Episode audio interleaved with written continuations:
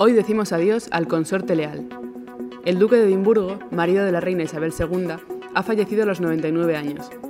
El príncipe Felipe nació en Corfú, en Grecia, y se consideraba un príncipe balcánico desacreditado sin ningún mérito o distinción particular.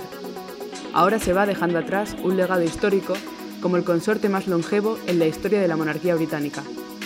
Llevaba junto a la reina más de 70 años. Soy Carolina Freire y estás escuchando Sumario de Tarde, el resumen de la jornada que te traemos cada día. Hoy es viernes 9 de abril.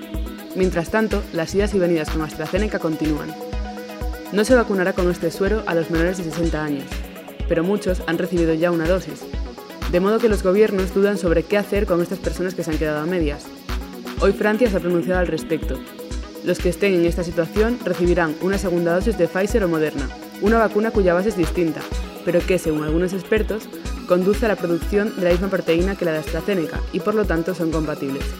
Y terminamos con una nueva hazaña de Superman. El original del primer cómic, ese en el que el superhéroe aparece por primera vez, se ha adquirido por más de 3 millones de dólares. Alguien lo compró allá por 1938 por 10 céntimos. Ese alguien se lo vendió a otro alguien y ese alguien a otro y ahora, en su tercera venta, ya vale 3 millones. Una historia que nos demuestra dos cosas. El poder del fenómeno fan en la cultura y que a veces utilizamos el término rentabilidad demasiado a la ligera. Y esto es todo por hoy. Nos despedimos hasta la semana que viene. Muchas gracias por escucharnos y feliz fin de semana.